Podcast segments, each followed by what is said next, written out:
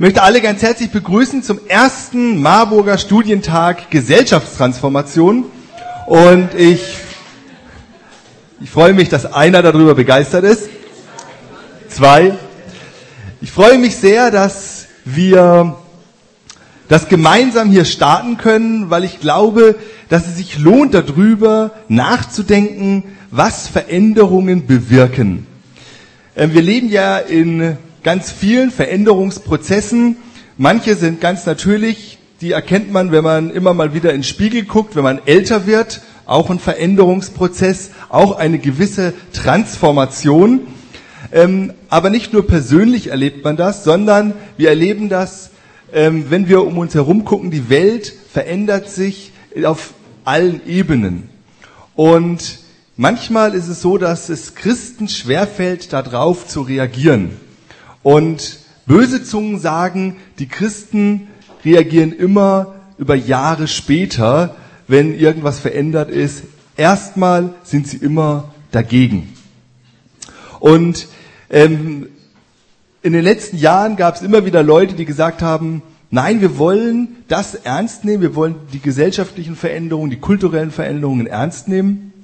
Und ähm, wir wollen nicht nur darauf reagieren, sondern wir wollen auch in diesen Veränderungsprozessen agieren. Und daraus ähm, ist dann dieses schöne Wort Gesellschaftstransformation entstanden, das eigentlich aus der Soziologie kommt.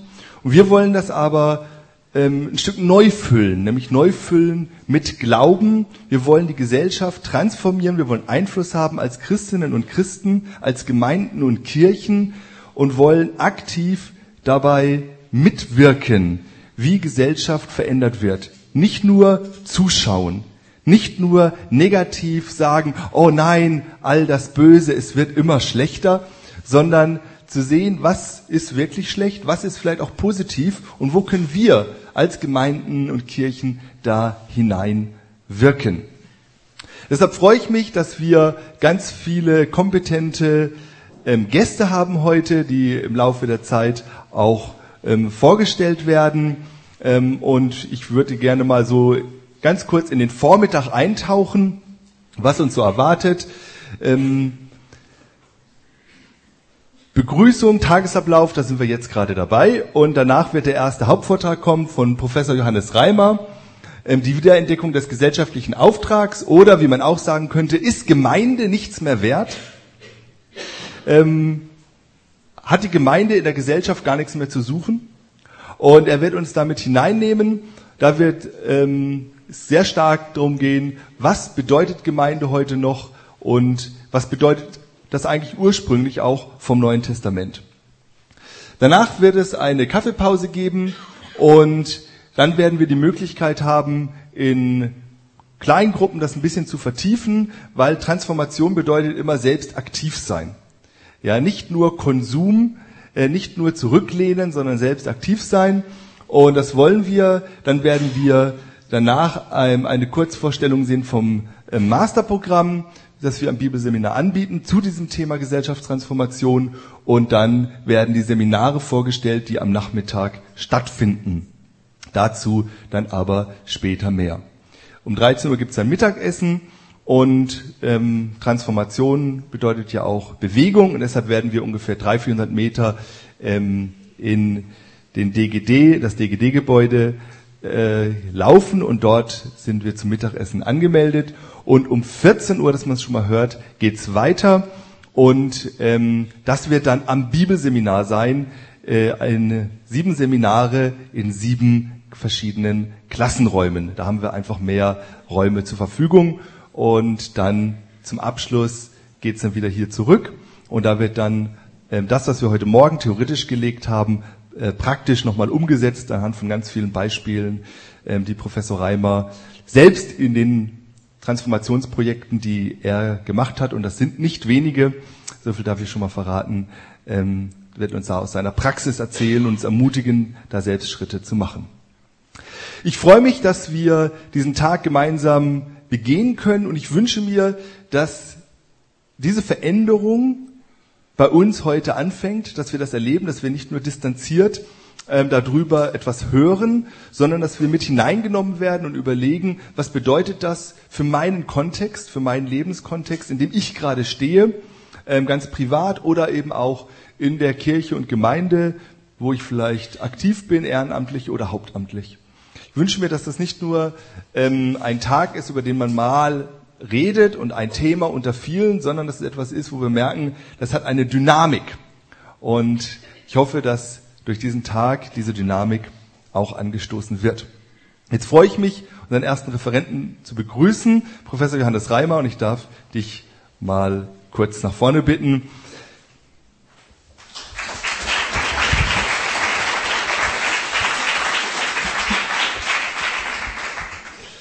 Bevor du loslegst, ein paar Fragen, dass wir dich ein bisschen kennenlernen. Ich kenne dich schon, weil äh, Professor Reimer ähm, war mein Doktorvater. Ähm, deshalb haben wir da eine sehr lange und intensive, ich hätte fast gesagt Leidensbeziehung. Nein. Doch, doch, doch, doch, doch, doch. Ich weiß nur, wer gelitten hat. Wer mehr gelitten hat, ja. Ähm, warum ist dieses Thema Gesellschaftstransformation so wichtig? Ich denke, es ist deshalb so wichtig, weil die Kirche mehr oder weniger sich verabschiedet. Ja, sie geht von der Bühne der Weltgeschichte. Es ist schon erstaunlich zu lesen, dass der Islam dieses Jahr zum ersten Mal die am schnellsten wachsende Religion weltweit ist, und zwar auf allen Kontinenten. Wir verabschieden uns. Und da müssten wir mal ganz intensiv nachdenken, was, was läuft. Wo haben wir Fehler gemacht?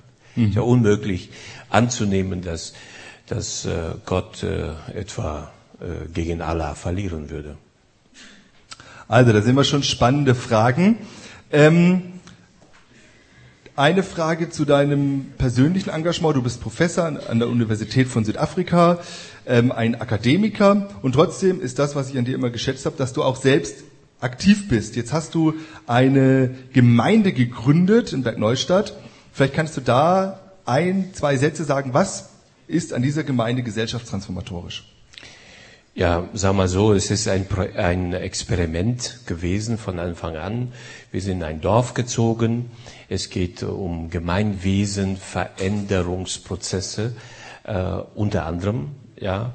Äh, wenn man dann zugleich eine Gemeinde gründet, und zwar am Punkt Null gründet, ähm, dann gibt es noch andere Probleme zu bewältigen. Wir haben dann gleich noch multikulturell versucht in einem deutschen Dorf.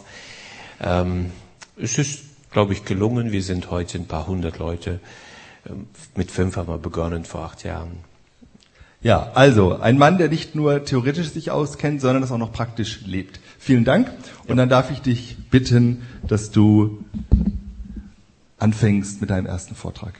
Du kannst auch hier, wie du möchtest. Leider ähm, hat sich Professor Reimer den Arm gebrochen, deshalb freuen wir uns umso mehr, dass er heute hier ist. Genau, man sollte aufpassen, wo man hin äh, tappt und wo man hinsteigt, wenn man in einen Hot Tub will. Hot Tubs sind diese, äh, diese Jacuzzis äh, in Kanada. Ich war bei einer Missionskonferenz und die Brüder meinten es so lieb mit mir. Sie meinten, nach einem langen Arbeitstag sollte ich bitte ins warme Wasser steigen. Ich habe das versucht. Und das ist das Ergebnis. So, unsere Folie kommt gleich. Hervorragend. Ich würde gerne mit diesem sehr provozierenden Satz beginnen, wenn Kirche nichts mehr bedeutet. Das ist ein äh, schlimmer Satz, und äh, für manche von uns gar nicht äh, präsent. Weil für uns bedeutet ja Kirche viel. Ich hoffe wenigstens für jeden von euch, und mit Kirche meine ich jetzt Gemeinschaft, Gemeinde, Ekklesia, alles andere mit dazu. Kirche sehr weit gefasst. Kirche, die Glaubensgemeinschaft, die Gemeinschaft, die wir alle so schätzen. Und äh, ich denke, das Marburger Bibelseminar, ihr, die ihr da studiert, und ihr, die ihr eventuell einen Masterkurs besuchen wollt, wir bilden uns ja alle weiter, weil wir hoffen, dass die Kirche an sich weiterkommt, dass Kirche, Kirche äh, im Dorf bleibt. Aber unsere Kirche, besonders hier in Deutschland, ist schon lange nicht mehr im Dorf. Und das ist das Problem. Jetzt muss ich gucken, dass das funktioniert. Genau. Und wir haben ja äh, wir wurden eingeladen mit diesem, äh, ja, auch für manche, manche Christen pro, sehr provozierenden Satz oder Thema, den gesellschaftlichen Auftrag wieder zu entdecken.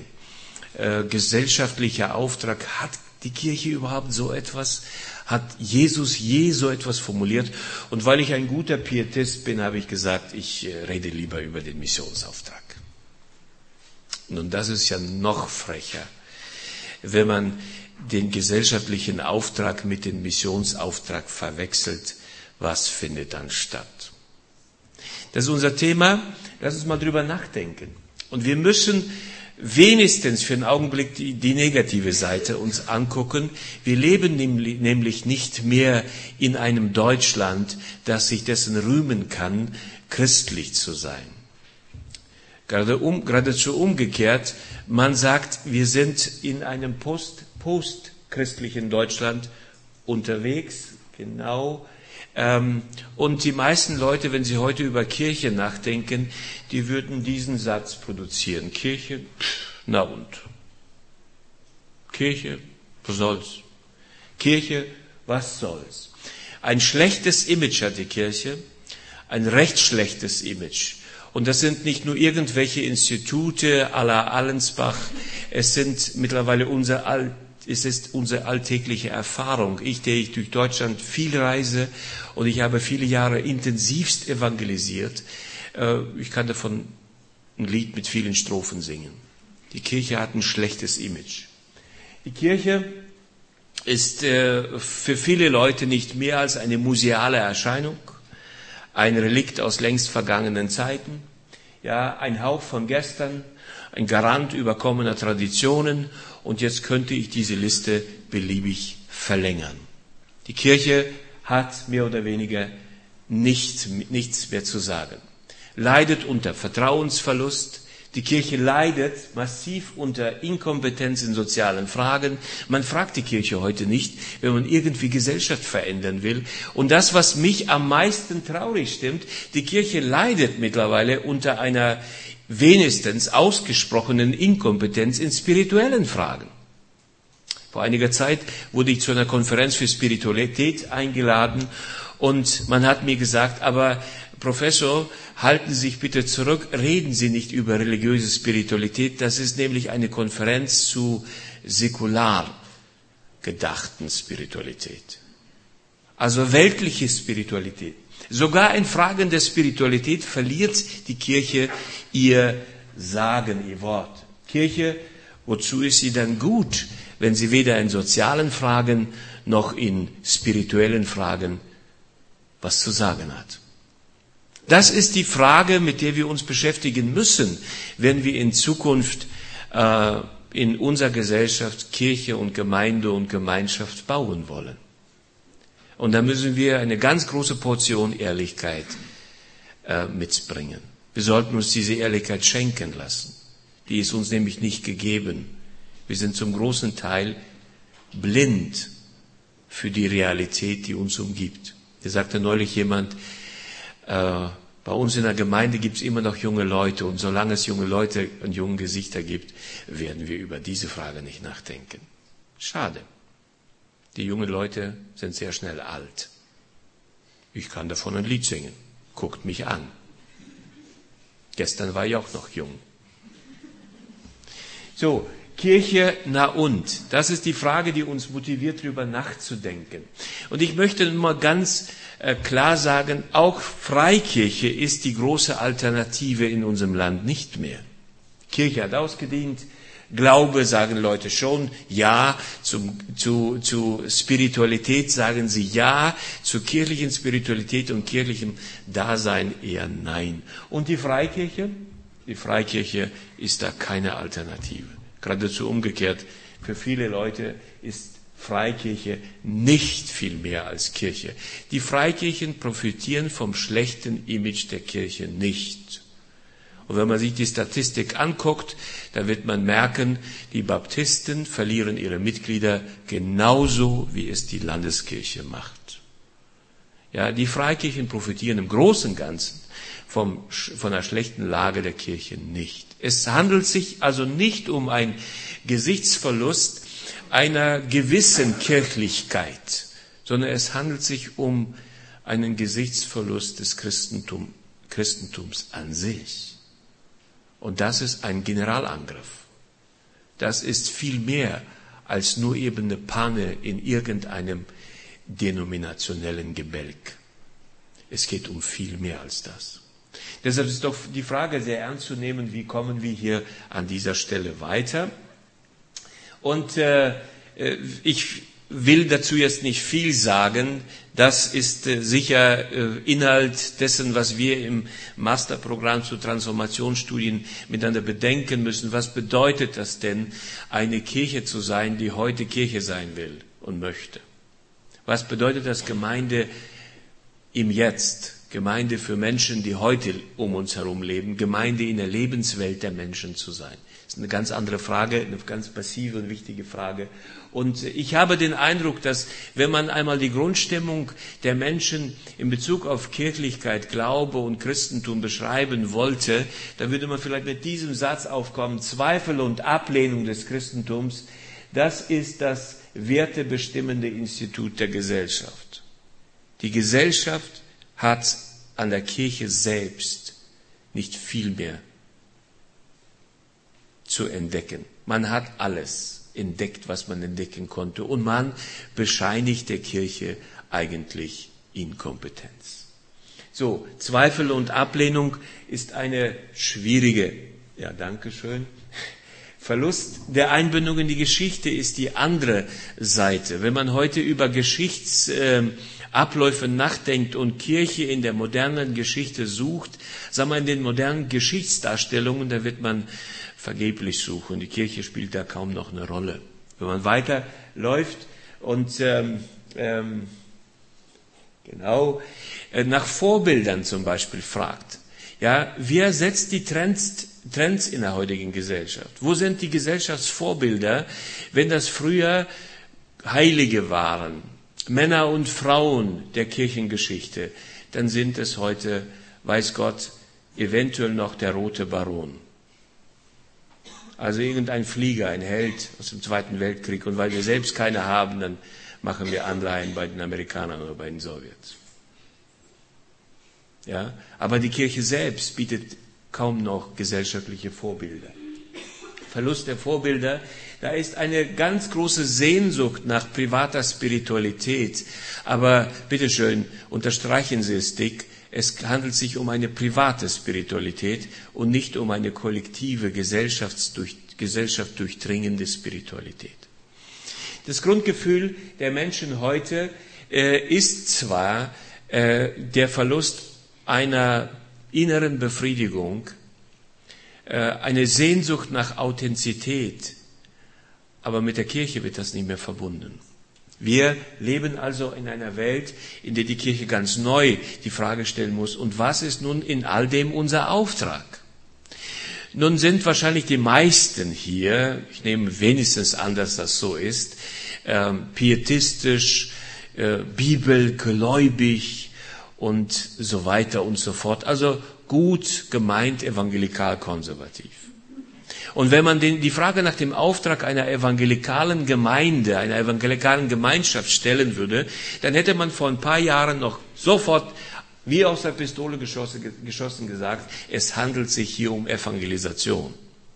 Unser Auftrag ist, zu evangelisieren. Wir wollen die Menschen aus der Welt herauslösen in eine Welt der Gemeinde und die Gemeinde ist, ist mehr oder weniger äh, die Autobahn in den Himmel die wertvollen Seelen der Menschen für den Himmel retten. Ja, seien wir doch ehrlich, das ist ungefähr so in Kürze das, was wir unter Mission verstanden haben. Aber wo stehen wir in Bezug auf Evangelisation? Wenn das der Fall ist, nehmen wir das mal als, als, als, als Fallbeispiel. Reden wir mal miteinander über Evangelisation. Wenn die Kirche beauftragt ist zu evangelisieren, wenn Gott das von uns, seiner Kirche will, wo stehen wir da? Wir haben noch vor wenigen Jahren mit großem Aufwand und tun es immer noch, große Evangelisationen durchgeführt. Viel Aufwand, aber bitteschön, wenig Erfolg. Wenig Erfolg. Ich selbst leitete äh, eine Reihe dieser Großveranstaltungen und habe selbst evangelisiert. Einer der größten war 1991 die Evangelisation mit Billy Graham in Moskau.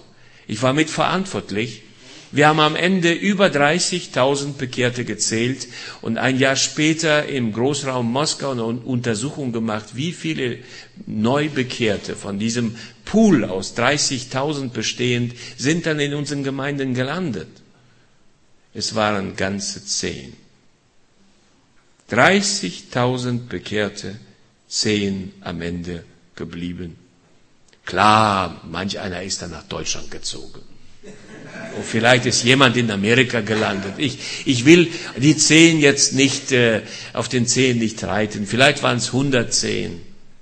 Aber immerhin 30.000 Gemeldete. Und Millionen Dollar hat diese Aktion gekostet.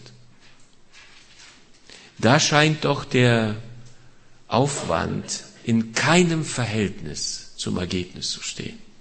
Ja, wenn man unsere Evangelisationen anguckt und wir würden uns zum Beispiel die Zeltmission angucken. Ja, die Zeltmission als das Paradepferd unserer evangelistischen Arbeit in der Vergangenheit. Heute ein mühsamer Kampf ums Überleben. Ich habe mit den meisten Zeltmissionswerken äh, zusammengearbeitet im Laufe der letzten 30 Jahre. Fast in jedem dieser Zelte evangelisiert. Heute bemüht man einen evangelikalen Zirkus, um irgendwie die Veranstaltung doch voll zu bekommen. Und das Ergebnis war in einer kleinen, kleinen deutschen Stadt erst vor wenigen äh, Monaten. Jedes Jahr haben sie einen Zelteinsatz durchgeführt. Und ich habe mit dem Gemeindeleiter gewettet, dass in dieser Kleinstadt ihre Gemeinde von niemanden, äh, kaum jemand die Gemeinde kennt. Hat er gesagt, nein, du, wir haben jedes Jahr im Zentrum der Stadt eine Zeltwoche durchgeführt. Und das seit Jahren. Okay, sage ich, wir wetten was.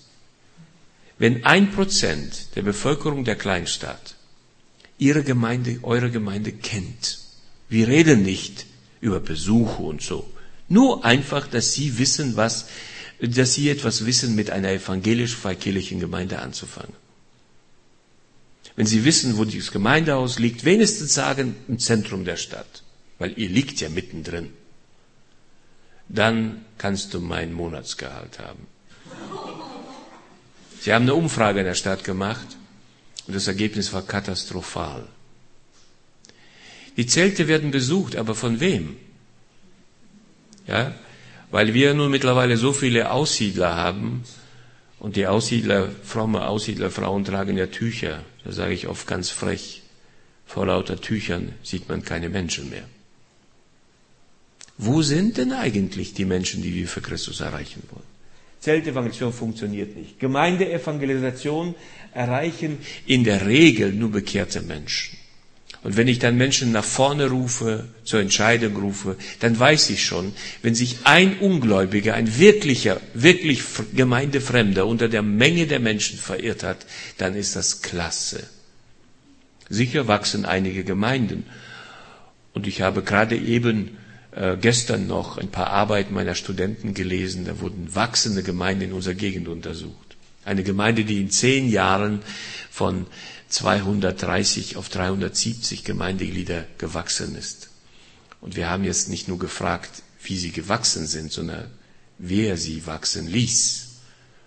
Und wenn Baptisten auf einmal zu Darbisten werden und Methodisten zu Baptisten und Lutheraner werden zu Reformierten und Reformierten werden zu Baptisten, dann haben wir zwar ein Spiel im Christentum betrieben, ja, also Transfer der Heiligen aus einem Kasten in den anderen. Aber das Reich Gottes ist dadurch keineswegs gewachsen. Ähm, in der Regel sind diese Gemeinde, Gemeindeevangelisationen, wie gesagt, erfolgs, nicht erfolgsversprechend. Und das äh, Gleiche ist mit der, mit der persönlichen Evangelisation. Zwar gibt es Organisationen zur persönlichen Evangelisation und EE, also eine ähm, Evangelisationsbewegung, wo persönliche Evangelisation ganz groß geschrieben wird, die erlebt gerade in Deutschland wieder einen Aufschwung. Aber wenn ich dann frage, sag mal, wie viele Menschen hast du denn jetzt zum Glauben geführt, die geblieben sind? Nicht mit denen du irgendwo äh, am Straßenrand gebetet hast die wirklich in der Gemeinde geblieben sind. Dann gibt es ein großes Stottern. Es ist erstaunlich, wie schnell wir Deutsche stottern lernen.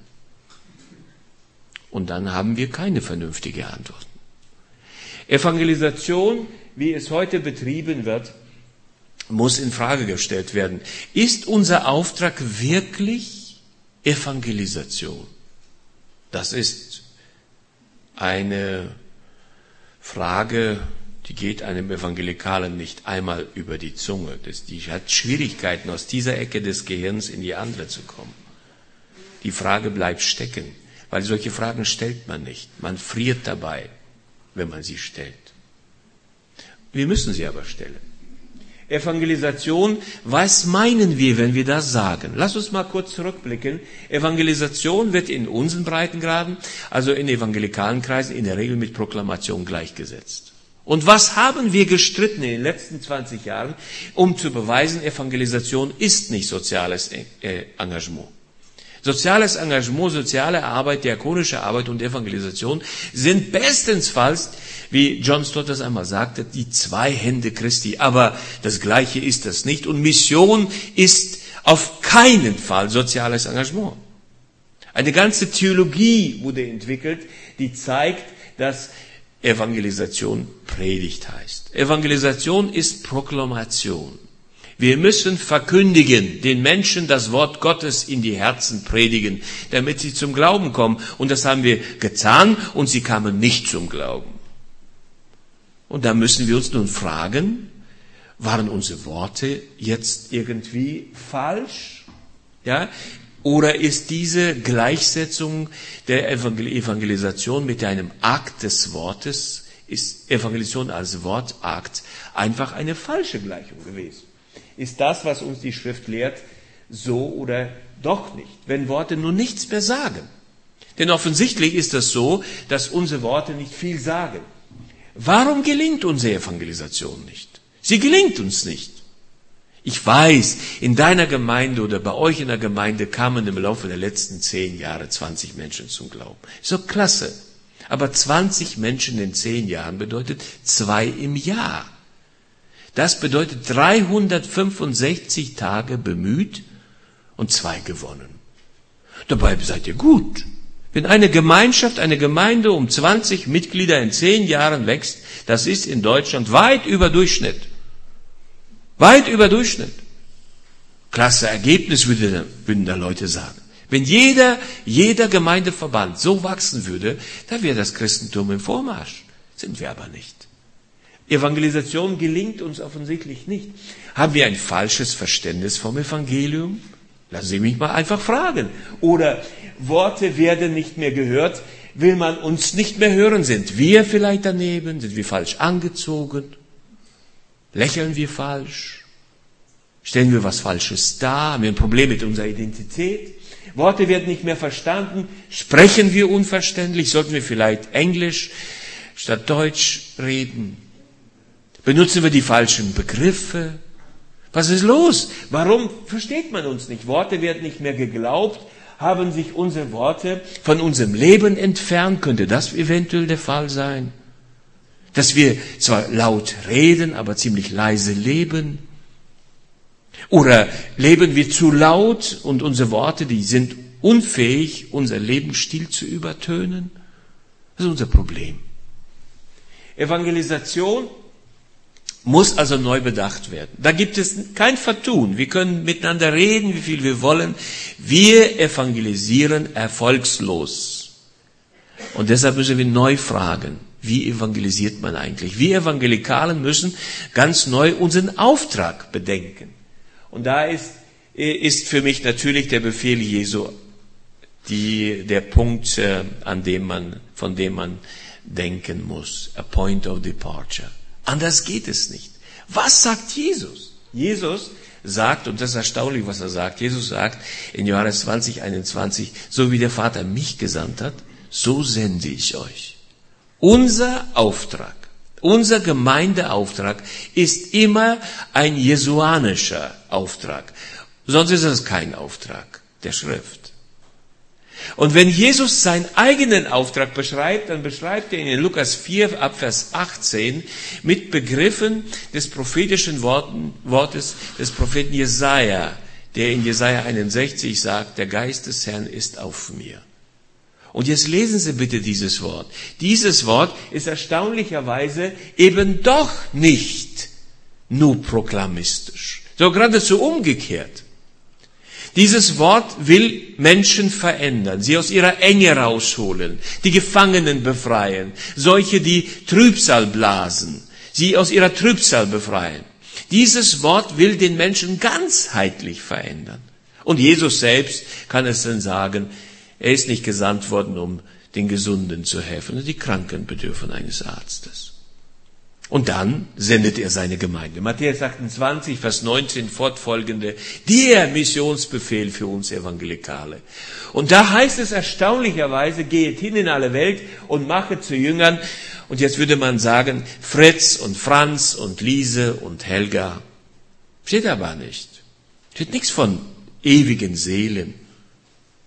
Was hier steht, hier steht, mache zu Jüngern alle Völker. Wie evangelisiert man und wie macht man ein ganzes Volk zu Jüngern? Einen soziokulturellen Raum. Denn ein Volk, Gemeinwesen, ist eine politische Größe, eine soziale Größe, eine kulturelle Größe. Ein Volk kann man gar nicht definieren als Masse von irgendwelchen wertvollen Seelen, die aus einer Ecke in die andere schweben um einmal in den Himmel zu kommen. Wenn das unser Auftrag ist, dann, liebe Leute, können wir doch unmöglich sagen, wir haben einen Befehl zur Proklamation. Wir haben auch einen Befehl zur Proklamation, gar keine Frage, aber unser eigentlicher Auftrag ist ganzheitliche Natur. Der Auftrag ist Völker, Gemeinwesen, Gesellschaft zu, so zu gestalten, dass in dieser Gesellschaft Gott zu seinem Recht kommt. Das Reich Gottes sollen wir etablieren.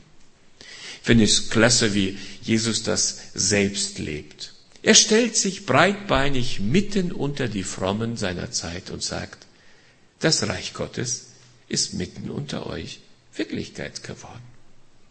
Da, wo ich bin, da wird Gottes Herrschaft proklamiert. Und zwar ganzheitlich, für jeden möglichen Bereich. Es ist faszinierend, wie das im Neuen Testament verwirklicht wird. Also kann man das machen, was wir Evangelikalen immer wieder machen und tun, indem wir Mission einfach mit Evangelisation gleichsetzen. Oder ist das legitim, Mission als Außenmission zu definieren und Evangelisation eine Art Glaubensaufbau im christlichen Westen? Ist das erlaubt? Ist das richtig? Ist das biblisch? Die Innenmission, die Glaubenserneuerung als Evangelisation darzustellen, wie wir das immer wieder gemacht haben. Die Außenmission, das ist da, wo, wo wir die Papua, in Papua Neuguinea oder bei den Hottentotten das Evangelium verkündigen. So mit so einem Tropenhelm auf dem Kopf und äh, ja mit viel christlicher Kultur im, äh, im Rucksack äh, ja, ist das Mission? Oder und zu Hause da evangelisieren wir, da haben wir pro Christ, da haben wir äh, pro äh, Parzanien, pro Reimer und was weiß ich was. Ist das richtig? Darf man so denken?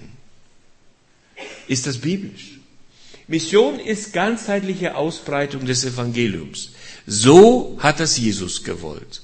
Und wenn das so ist, liebe Leute, dann ist Evangelisation gleich Mission. Und dann kann ich niemals die Gesellschaft aus dem missionarischen Auftrag der Gemeinde aussparen. Kann ich niemals sagen, ich evangelisiere, wenn ich zugleich die Gesellschaft da lasse, wo sie sich befindet. Ich kann niemals sagen, ich evangelisiere, wenn ich den diakonischen Auftrag übersehen habe. Ich kann unmöglich sagen, ich bringe das Evangelium unter die Leute, wenn ich aus den Völkern keine Jünger mache. Dann habe ich gegen Matthäus 28, 19 fortfolgende gehandelt. Und dann habe ich nicht evangelisiert. Dann habe ich zwar proklamiert und tu vielleicht das, was einer dieser russischen Pastoren mir sagte. Gorbatschow hat das Land gerade eben befreit. Also wenigstens für die, für die Evangelisten freigegeben. Und da waren wir wie die Heuschrecken über Russland hergefallen. Und wer Namen hatte, war da. Alle kamen. Millionen investiert. Und dieser ukrainische Pastor schrieb ein kleines Büchlein und schreibt mir, ach Johannes, evangelisieren tun wir gar nicht. Was wir betreiben, ist evangelikale Propaganda. Propaganda ist aber keine Evangelisation. Weil Propaganda kommt und geht. Evangelisation wird am Ende im Volk das fleischgewordene Evangelium zurücklassen. Evangelisation verändert. Propaganda ist ein Gelaber.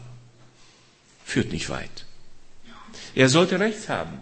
Denn heute haben wir im Land, dieser im ehemaligen dunklen Land in der Sowjetunion, viel weniger evangelikale Christen als vor der Perestroika. Wir hatten 91.000 in Russland 1991 gezählt, als wir da den Lausanner Kongress für Weltevolution äh, durchführten. Und heute hat haben die gleichen Verbände 72.000. Das nennt man dann Wachstum. Von 91 auf 72. In Polen gab es 5000 Baptisten vor dem Aufbruch in die Freiheit des Westens und jetzt gibt es dreieinhalbtausend. Das nennt man dann Wachstum. So schrecklich, oder? Was läuft daneben? Was läuft falsch? Wie gewinnt das Evangelium Gestalt? Bei Jesus war das sehr einfach. Gucken Sie mal, was bei Jesus passiert. Am Anfang war das Wort und das Wort war bei Gott und das Wort war Gott. Und dann lesen wir, dieses Wort wird was? Fleisch. Es wird Mensch. Ein Mensch wie alle anderen. Ein jüdischer Mensch. Ein palästinensischer Junge. Ein Zimmermannssohn. Und dieser Mensch, der erlaubt den Menschen, die Herrlichkeit Gottes zu sehen. So heißt es in diesem Wort. Das Wort wird Fleisch. Es wird inkarnierte Gestalt. Es wird wirkliche menschliche Wirklichkeit. Es wird gelebte Wirklichkeit. Und dadurch, dass das Wort gelebte Wirklichkeit wird, sehen die Menschen die Herrlichkeit Gottes. Wir nennen dieses Prinzip aus dem Johannesprolog das Inkarnationsprinzip der Schrift. Und das zieht sich durch das ganze Neue Testament, das zieht sich durch die Schrift. Inkarnation ist das Herz der Evangelisation. Ohne Inkarnation ist Evangelisation an sich nicht möglich.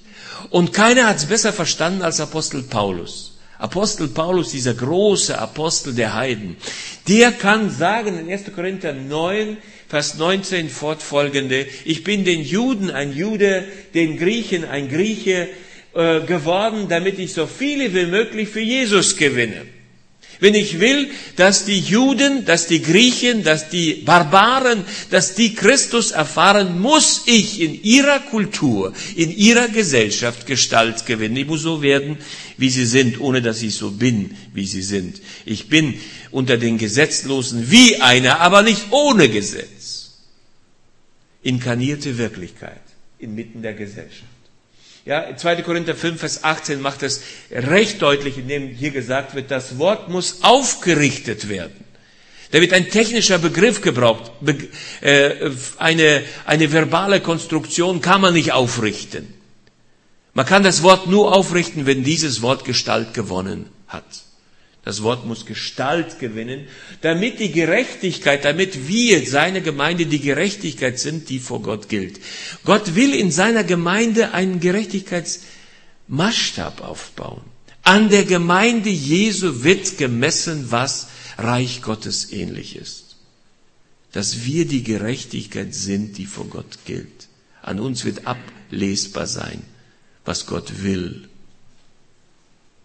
nun, wenn Leute an uns das nicht mehr ablesen können, wenn wir nicht dieser Brief Christi sind, dann ist was daneben gegangen. Dann sind wir nicht mehr da, wo wir sein sollten. Und wenn man nun dieses Grundprinzip abtesten, abtesten will, dann sollte man danach fragen, wer hat die Urgemeinde gelebt? Also wir haben ein theologisches Prinzip und dieses theologische inkarnative Prinzip, das müsste sich jetzt in der Urgemeinde irgendwo zeigen auf jeden Fall aufweisen lassen. Und ich finde erstaunlich, wie leicht das ist. Wie leicht das ist. Die Zeit ist natürlich viel zu kurz, um detailliert daran zu arbeiten. Aber gucken wir mal, mit welchen theologischen Grundvoraussetzungen die Urgemeinde gelebt hat. Die Urgemeinde beginnt, indem sie sich ziemlich klar ist, Ihre Sendung ist eine Sendung, die vom Vater kommt. Missio Dei haben wir das in der Theologie genannt. Die Mission Gottes ist das eigentliche Framework, eigentlich die Rahmenbedingungen, die Gott selbst setzt, um unseren Gemeindeauftrag zu beschreiben. Wir können niemals anders Gott gewollt Mission treiben, als nur in diesem, in diesen Rahmenbedingungen. Mission des Vaters. Wie der Vater mich gesandt hat, so sende ich euch. Die Gemeinde hat keine andere Mission als die ihres Herrn. Und diese Mission ist ganzheitlich. Diese Mission ist welttransformativ. Diese Mission ist motiviert von so einem Satz wie Johannes 3, Vers 16. Und da heißt es nicht, liebe Leute, also hat Gott die Baptisten geliebt. Da heißt es auch nicht, also hat Gott die Pietisten geliebt. Da heißt es nicht einmal, also hat Gott die Frommen geliebt. Da heißt es, also hat Gott wen geliebt? Ach, wie ärgerlich. Sehr ärgerlich. Diese Welt, die so schlecht ist, die korrumpiert ist, diese Welt, die total chaotisch gestaltet ist, diese Welt, die durchseucht ist vom Fürst der Welt, der in der Luft herrscht. Die Welt hat er geliebt. Er gab seinen eingeborenen Sohn, um wen mit sich selbst zu versöhnen? Sagt's ruhig nochmal so ganz langweilig. Wen hat er mit sich selbst versöhnt? Das verklagt schon besser. Die Welt, genau. Er hat die Welt mit sich selbst versöhnen wollen. Gottes, Gottes Ziel ist, die Welt mit sich selbst versöhnen. Und er tut das, indem er Jesus sendet. Und Jesus wird für uns zum Modell. Er ist derjenige, der uns in die Völker sendet. Er ist derjenige, der uns sagt, die Methode ist nicht, ein Gemeindehaus zu bauen und alle dann einzuladen, damit sie im Gemeindehaus glücklich werden. Er hat nicht gesagt, fangt Jungscher und Teenie-Kreise und was weiß ich was alles auf. Macht's viel besser, als die Welt es macht. Bietet evangelikale Konzerte an, bietet also eine in der Kommstruktur sitzen gebliebene Wirklichkeit an, damit die Leute zu euch kommen. Sie sollen euch sehen, wo ihr seid. Nein, Jesus sagt, geht hin. Geht hin in alle Welt und mache zu Jünger, äh, Jüngern die Völker. Transformativ im Auftrag Völker zu Jünger zu machen. Christologisch im Inhalt die Menschen lehren, alles zu halten. Alles zu halten heißt in, in der Lebenspraxis, in ihrem Alltag, was er ihnen anbefohlen hatte. Die Gemeinde hat also einen Auftrag Jesu. Wir reden hier von der Missio Christi. Das Modell der Mission. Das eigentliche Modell der Mission ist Christus selbst. Wenn wir wissen wollen, wie wir methodisch vorgehen, müssen wir bei Jesus lernen von Jesus lernen. Und Jesus war niemals einseitig. Jesus hat nie nur geredet. Bei ihm war das zum Prinzip geworden. Er sprach, er redete nicht, wie die Schriftgelehrten und Pharisäer redeten. Er unterschied sich dadurch, dass er in Wort und Tat eine Harmonie, eine Symphonie aufwies, die nicht trennbar ist. Jesus ist ganzheitlich. Und dann haben wir natürlich das nächste große Problem für unsere evangelikale Ohren. Ja, da ist die, diese Aufforderung für die Jünger. Tut nichts! Geht und sitzt und wartet, bis der Heilige Geist auf euch kommt. Und wenn der Heilige Geist auf euch gekommen ist, dann werdet ihr meine Zeugen sein. Nun wichtig zu verstehen, der Begriff Zeugnis, den wir, wie wir ihn heute oft gebrauchen, für uns ist ja ein Zeuge, der viel redet. Ne? Ein Zeuge wird geholt, damit er was sagt. Wir verbinden Zeugnis immer mit Reden. Und unsere proklamistische Theologie hat uns dazu noch äh, Bärendienste geleistet. Jemand, der ein Zeugnis bringt, der redet. Aber hier in diesem Text, in Apostelgeschichte 1, Vers 8, steht Martyria. Davon stammt unser Wort Martyrium. Ein Zeuge ist jemand, der für die Sache bereit ist zu sterben. Das ist aber ein ganz anderer Begriff. Das ist nicht einfach reden. Das ist eine Existenz, die an den Rand des Todes zu gehen bereit ist, um die Sache voranzubringen. Ihr werdet fähig sein, für mich zu sterben, wenn der Heilige Geist auf euch kommt. Da, wo der Geist Gottes nicht vorhanden ist, da fehlt der Herr des neuen Bundes. Kurzum, die Urgemeinde verstand, der Auftrag, den sie hat, ist die Missio Dei, Gottes Mission in der Welt. Und Gott will die Welt verändern. Und die Methode ist die Missio Christi.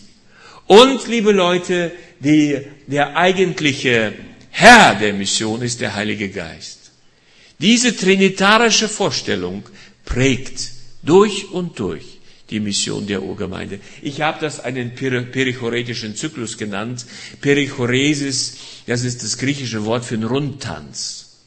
Und das war Johannes von Damaskus, der große Kirchenvater aus dem 6. Jahrhundert, der hat die Dreieinigkeit mit diesem Begriff beschrieben. Und ich nenne das den perichoretischen Zyklus.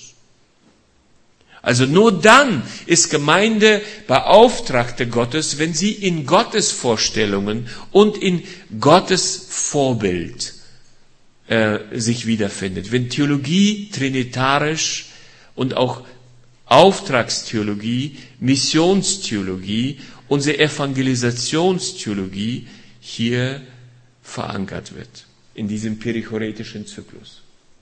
Die Urgemeinde ging so vor und deshalb hatte sie auch ganz andere Grundlagen für Evangelisation. Ihre Evangelisation beginnt nicht damit, dass sie lernen, wie sie gut reden können. Ihre Evangelisation beginnt mit der Hingabe. Sie beginnt mit Zeugnis und Zeugnis ist hier Hingabe, als Hingabe verstanden. Und sie geht weiter als Diakonie. Sie geht weiter als Diakonie, als Dienst. Jesus nennt sich selbst einen Diakonus. Er dient. Er ist der Masterdiakonus. Er tut und er tut das mit großem Vorbild. Er heilt Kranke. Und die Zeichen des Reiches Gottes sind Taten. Es sind nicht zunächst Worte. Und die erste Gemeinde macht genau das Gleiche. Zeigen Sie mir bitte, wo in Jerusalem erst geredet wurde und dann gehandelt. Erst passiert etwas und dann wird gepredigt. Die Verkündigung in der Urgemeinde ist eine, ist eine reaktive Verkündigung. Die Verkündigung kommt, nachdem Gott handelt. Und dann hat die Verkündigung auf einmal Erstaunliches an Erfolg vorzuweisen. Petrus und Johannes, die gehen durch Jerusalem und heilen den Mafia-Bettler, den Boss-Bettler. Denn wer an der schönen Pforte saß, der war in der Hierarchie der Bettler so weit vorangekommen, es gab viele Bettler, es gab hunderte von Bettlern, es gab wahrscheinlich mehr als hunderte von Bettlern in Jerusalem. Und wer an diesem einträglichen Geschäft teilnehmen wollte, der musste an der schönen Pforte des Tempels sitzen, denn da gab es die meisten Almosen. Wer so weit kam, der hatte Beziehungen. Der war gut bestückt. Er saß da. Und dann wird der geheilt weil Petrus und Johannes ihn heilen. Und was passiert? Daraufhin predigt Petrus, erklärt das Heilungswunder und sieht zu, wie viele Leute kamen zum Glauben?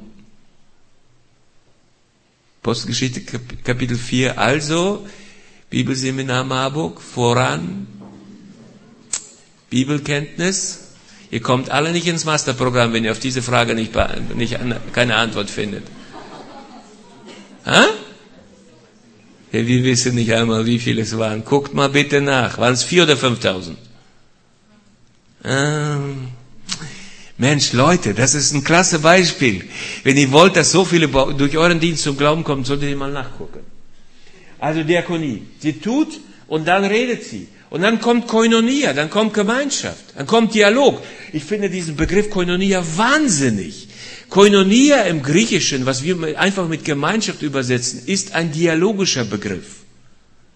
Da wird getauscht, da wird, das ist eine Gemeinschaft auf Gegenseitigkeit. Da habe ich was zu bieten, weil du was zu bieten hast. Wir tauschen aus, das Dialog ist da angesagt. Eine dialogische Existenz. Ich brauche dich, weil du mich brauchst. Und sie leben das inmitten der Welt. Apostelgeschichte 2, 42. Und dann kommt die Liturgie. Da kommt der Gottesdienst. Der Gottesdienst ist ein Ergebnis einer im, im Zeugnisdienst und im dialogischen Miteinander entstandenen Existenz. Das ist eine wunderbare Sache. Und daraus folgt natürlich dieser Lebenszyklus der frühen Gemeinde. Ihr werdet den Begriff direkte Evangelisation, wie wir sie heute, äh, wie wir den heute gebrauchen, in der Urgemeinde so nicht vorfinden. Sie sind Zeugen als Märtyrer. Und bitteschön, dies ist nicht ein Begriff des Redens, es ist ein Begriff der Hingabe. Sie geben sich voll und ganz an die Missio Dei hin. Und dann dienen sie. Erstaunlich in Jerusalem, es ist faszinierend, wie sie dienen. Und dann haben sie Gemeinschaft mit den Menschen und miteinander. Und dann entsteht Gottesdienst. Und dieser Zyklus, dieser Lebenszyklus der Urgemeinde führt zu einer evangelistischen Wirklichkeit, zu einer Erfüllung des, des Auftrags, Menschen für Christus zu gewinnen, der seinesgleiches sucht. In kürzester Zeit haben sie Judäa, Samarien und in 70 Jahren das gesamte römische Reich erreicht. Das sollte mal jemand mir nachmachen, würde Apostel Paulus sagen. Wir sind weit davon entfernt. Eine positive Praxis ist da. Also, Gottes Erfahrung, Apostelgeschichte 2, 1, Männer und Frauen erleben den Heiligen Geist. Diensterfahrung, Apostelgeschichte Kapitel 3 bis 10, Kapitel 10, Männer und Frauen dienen Gott. Das sind klasse Erfahrungen, die hier beschrieben sind. Immer Männer und Frauen. Und dann Gemeinschaftserfahrung, Juden und Heiden kommen zusammen. Noch nie ist das passiert, dass eine jüdische Institution ein jüdisches Leitungsgremium erlauben würde, dass ein Proselyt auf einmal da zum Leiter wird. Aber in den, in den erst, bei den ersten sieben Diakonen der Jerusalemer Gemeinde finden wir erstaunlicherweise auch einen Proselyten aus Antiochien. Faszinierend. Eine neue Wirklichkeit ist da. Eine Krafterfahrung. Apostelgeschichte 5, Vers 12. Gott tut unvorstellbare Wunder in Jerusalem die Urgemeinde lebt. Sie macht Erfahrungen, die positiv sind. Und jetzt fehlt uns die Zeit, aber die Stadt Jerusalem ist, nachdem die Gemeinde auftaucht, die Stadt nicht mehr, die sie einmal war. Wir können das auch an anderen Stellen sehr schön darstellen und zeigen. Das Christentum hebt das System aus der Angel und verändert das Gemeinwesen radikal. Es gibt auch gerade in Jerusalem negative Erfahrungen. Ananias und Sapphira, Frauen und Männer, die kommen auf die Idee, eben nur eine halbe Hingabe zu praktizieren. Martyria wird hier reduziert auf ein gutes Wort, so wie wir das ja tun. Die ganze Zeit tun. Statt Hingabe wird hier geredet. Statt Hingabe wird hier einfach bezeugt. Ja, halbe Hingabe, es kommt zum halben Dienst, zur halben Gemeinschaft und das Resultat ist Tod was ich dankbar bin, dass der Heilige Geist diese Erfahrung, die den beiden zuteil wurde, nicht wiederholt. Ich wüsste mal gerne, wer in diesem Saal am Leben bleiben würde. Wer in diesem Saal am Leben bleiben würde. Aber gleich von Anfang an beginnt das. Apostelgeschichte 6, Vers 1 erleben wir, wie auf einmal bei dieser großen Einheit und Bereitschaft Männer und Frauen, die Benachteiligten der Gesellschaft äh, zu bewirten. Sie teilen ja alles miteinander. Ein frühchristlicher Kommunismus wird da gelebt, ohne Gleichen. Könnte man viel dazu sagen, lassen wir jetzt aber. Aber auf einmal werden die hellenistischen, die griechisch sprachenden, äh, sprachigen Witwen benachteiligt. Ja, die Juden sind halt besser als diese Griechen. Sie benachteiligen sie. Es findet Negatives statt. Und es wird nicht lange dauern und wir erleben Verfolgung. Und das Salz der Erde wird mit Füßen getrampelt. Hat Jesus das nicht so verheißen? Er hat gesagt, ihr seid das Salz der Erde und wenn das Salz an sich die Kraft verliert, dann wird das Salz wohin geworfen? Auf die Straße. Und was passiert dann? Da wird man über dieses Salz trampeln. Das ist ein anderer Begriff für Verfolgung. Dann wird man über euch trampeln. Ja, das Salz verloren. Urgemeinde war nach außen fokussiert und missional. Die Urgemeinde baute das Reich Gottes und nicht eine Gemeinde für sich selbst. Da gibt es viele Belege für. Ich habe die Zeit nicht, um das jetzt auszuführen. Sie bauten eine Gemeinschaft unter den Juden, weil die Juden das Volk darstellten, unter dem sie lebten. Sie wollten eine Gemeinde, die da Gemeinschaft ist. Dialogisch lebende Gemeinschaft, eine Gemeinschaft auf Gegenseitigkeit.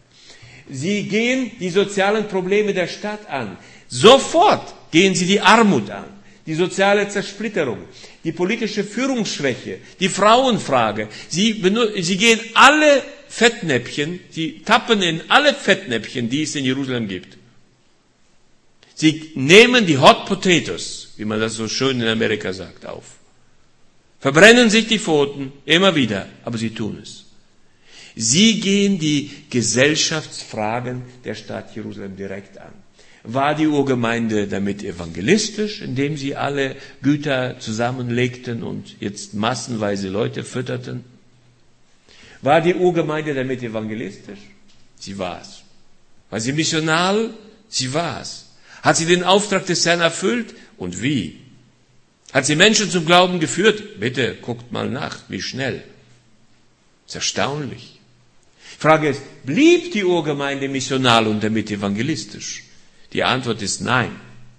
Es vergeht gar nicht so viel Zeit. Und die Urgemeinde tappt in die Falle, in der wir heute sitzen. Die Urgemeinde tappt in die Falle. Aus der Mission zu den Juden wird eine Anpassung an die Juden. Apostelgeschichte 21, Vers 20 heißt es eindeutig, viele Pharisäer sind gläubig geworden an Jesus und, sagt Jakobus, sie sind Eiferer wofür? Für Jesus? Für die Menschen? Nein, fürs Gesetz. Und Paulus muss im Galaterbrief schreiben, was? Ihr habt im Geiste begonnen und ihr wollt im Fleische enden. Ihr wollt wohl von Christus abfallen? Ja, die blieben es nicht. Aus der Mission im Sinne Jesu wird eine Mission im Sinne des Moses. Und es dauert nicht lang, die transformative Kraft des Evangeliums in Palästina erlöscht. Die Judengemeinde verschwindet. Die Urgemeinde hat sich als ein nicht lebensfähiges Konstrukt gezeigt. Traurige Geschichte. Nun haben wir keine Zeit, äh, das am Beispiel der Antiochiens anders, anders äh, aufzuweisen. Aber das Neue Testament zeigt uns diese Strukturen.